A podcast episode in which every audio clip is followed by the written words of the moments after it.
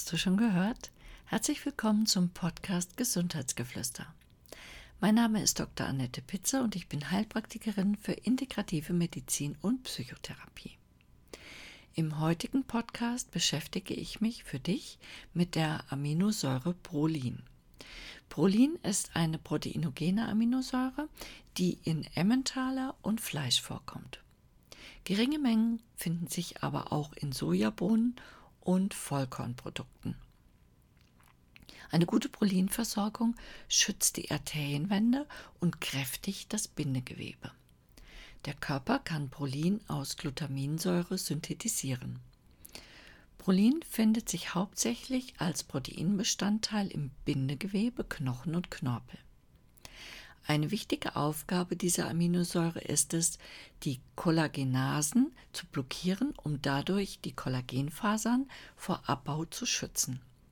In Kombination mit Vitamin C wird aus Prolin Hydroxyprolin hergestellt, was wiederum ein wichtiger Bestandteil der Strukturproteine ist und die Regeneration von Geweben und Gelenken fördert.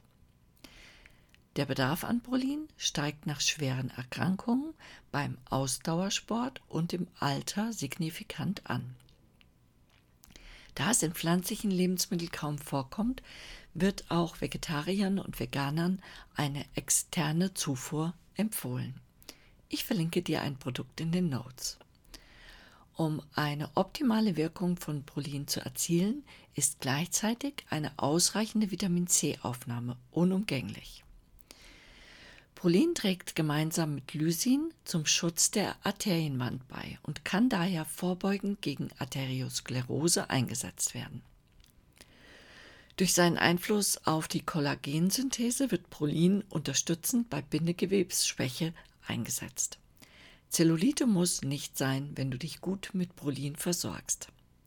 Wenn du wissen möchtest, wie gut du mit Aminosäuren versorgt bist, besuch doch meine orthomolekulare Online-Beratung. Ich verlinke sie dir in den Notes. Hast du schon eine Zellulite entwickelt, kann sich diese unter der Prolinsubstitution auch wieder verbessern. Da sich Prolin hauptsächlich in den Proteinen des Bindegewebes in Knochen und Knorpel befinden, treten hier auch die Mangelerscheinungen auf.